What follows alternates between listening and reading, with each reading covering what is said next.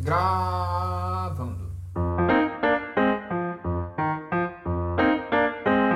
Fala, seus quebradores um lado do fone, tudo bom? Começa agora o primeiro Humberto de prosa. É, na verdade sempre teve aquela piadinha de infância, né?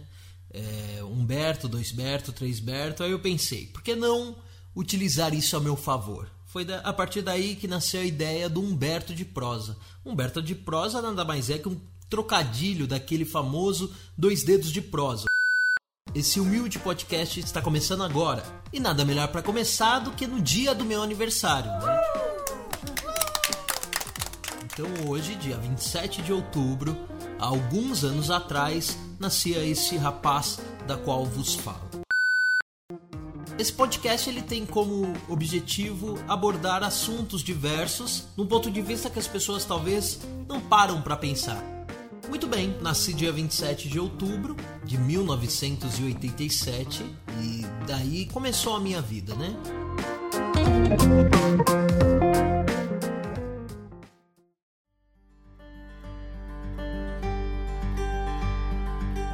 É claro que no início da vida a gente não começa com questionamentos. Então, eu acredito que quando vai lá para os 30 anos a gente começa uh, a fazer questionamentos que fazem sentido, né? Então, por exemplo, eu, eu, valorizo muito a questão de família. Então, eu sempre fiquei pensando por que que, né? Algumas famílias elas têm, têm certos problemas, mas para que a gente possa entender um pouquinho por que que as famílias têm alguns problemas, a gente precisa entender que todo tipo de problema tem uma raiz. E a gente precisa tratar a raiz ao invés de querer tratar lá futuramente a causa. É muito mais fácil tratar a raiz, que não vão ter consequências tão grandiosas ou desastrosas, e a gente começa a tratar a raiz para poder tratar na causa. A maioria das famílias que a gente conhece, isso a sociedade vende como uma coisa mais natural possível, é a questão de que as famílias eh, são de pais separados, ou teve alguns traumas de infância, ou tiveram vários outros problemas. É interessante entender que antes de qualquer coisa, antes da gente começar né, a julgar alguns comportamentos familiares ou de cada membro da família, a gente precisa entender por que eles agem dessa forma. Porque antes de constituir-se uma família, as pessoas também já tiveram outras famílias. É, isso eu, me refiro à família genética, né? a família consanguínea, e a partir daí foram, foram alguns traumas não resolvidos que começaram a ser é, repassados de geração. Então a gente precisa entender que não precisa ter essa maldição hereditária, que alguma coisa precisa ser resolvida. Se não foi tratado na, na raiz, pelo menos na consequência, na causa, pode ser tratado.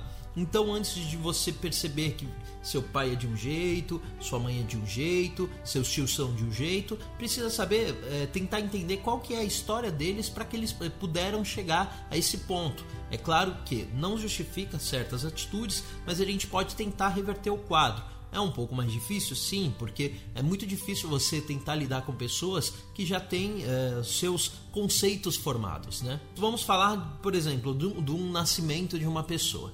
O nascimento de uma pessoa, é, vamos entender que a mente dela, o cérebro dela, é meio que formatado, é igual um computador formatado. Então não tem nenhuma informação. Né? E ela começa a adquirir isso ao longo dos anos. Aí começa a salvar as informações como um HD, como né, um disco rígido, como um computador mesmo. Começa a guardar as informações. Tanto é que o cérebro ele é comparado a um computador.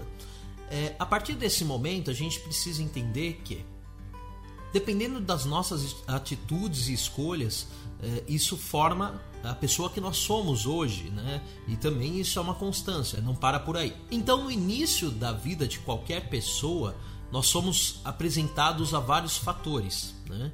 Então, por exemplo, é, eu costumo muito falar que as pessoas elas dizem que não são influenciadas, mas elas são, tá? Uh, aquelas pessoas que dizem que não são é, influenciadas, elas são pessoas que, que não querem aceitar esse fato na sua vida. Mas qualquer pessoa é influenciada. Você é influenciado, isso de todas as formas. Você pode não ser influenciado por ensinamentos religiosos, né? dogmas ou, ou certos ensinamentos, mas você é influenciado pelas coisas que a sociedade, que a moda impõe. Então você, de algum fato, você é influenciado. A mesma pessoa que fala que certo grupo de pessoas são alienadas, você de alguma forma é alienado. Isso se você quiser, né? É claro que a mídia, é, religião é uma forma de alienação, a mídia é uma forma de alienação, a própria política é uma forma de alienação. Então a gente precisa entender que nós somos influenciados, tá? Então assim, no início da vida, você tem escolhas para ser influenciado por elas ou não. Por exemplo, Logo, a maioria das pessoas que, que são apresentadas a vícios, seja bebida, seja cigarro, aquela roda de amigos que começa a desafiar. E se você não o faz, você é o caretão da história, né? Então, nesse caso, uh, começam os, os, primeiros vícios, né? Os primeiros, uh, os primeiros comportamentos inadequados. A partir daí, aí a gente começa a fazer, né, trazer à tona certas atitudes. Então, antes de falar né, de um pai que é alcoólatra, antes de falar de uma mãe que é problemática, a gente precisa entender também que, que sem querer a gente é levado também para esse para esse modo de vida, né? Esse estilo de vida. Aí cabe a pessoa aceitar ou não, né? Porque não te faz careta se você não fizer o que toda a sociedade faz. Não te faz careta se você não uh, estiver na moda, que toda a sociedade impõe. Isso não é caretice, isso quer dizer que você é uma pessoa que, que tem os seus valores e suas convicções e que nada disso é negociável. Então você tem valores inegociáveis. Então ah, a gente começa a entender que certos problemas familiares eles provêm de lá de trás, né? Então de lá de trás sendo, por exemplo, de, de, de certos vícios, né? Que são apresentados e se isso não é tratado ou evitado no caso, é, pode, pode formar famílias totalmente desestruturadas, né? É claro que a maioria das vezes dizem que as mulheres elas amadurecem muito mais rápido do que os homens pelo simples fato de que as mulheres elas são apresentadas aos serviços do lar muito mais cedo. Os homens eles não é, essa visão machista, os homens eles não não ajudam a cuidar da casa. Então, assim, as mulheres elas, elas possuem um amadurecimento maior, né? Então, é, a questão também do, do dos homens de, de, parecerem mais infantis ou se deixarem levar com mais facilidade seria devido a isso. Então, assim, é, antes de questionar, ou né, ainda mais na adolescência, a gente questiona certos ensinamentos, certas, é, certas formas de educar né, que nos são apresentadas, a gente pode entender que a maioria do, do, dos ensinamentos são meio que para privar de, de uma consequência futura que seja catastrófica, né? Então, por exemplo, a religião ela ensina uma questão moral e ética, né? Isso porque se não existisse a religião ia ser um caos, né? Já já é, mas ia ser pior ainda. E a questão também da, da educação familiar, a educação escolar, da forma que, que nós somos apresentados à convivência, né? A educação escolar é uma das primeiras formas de convivência além da sua própria casa, da sua própria família. É na educação escolar, é no ambiente escolar que nós somos apresentados a outras pessoas e que e nós também, se não tivermos educação em casa, somos apresentados a outros tipos de coisas que não são benéficas, né?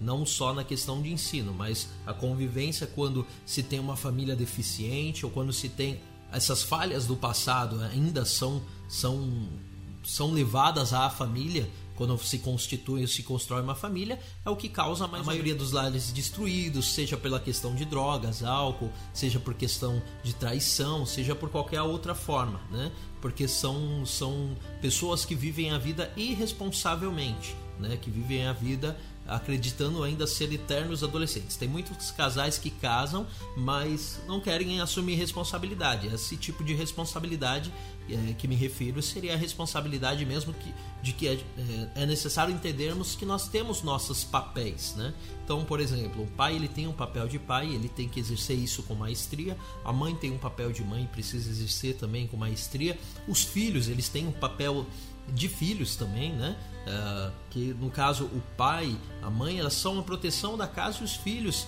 eles também, né? Tem que entender que eles começam a aprender que também eles precisam aprender essa questão de proteção. Isso uh, antes nós somos cuidados pelos nossos pais pela vida toda e, e os, os filhos também uh, quando adquirem uma certa idade e responsabilidades também eles também precisam cuidar dos seus pais.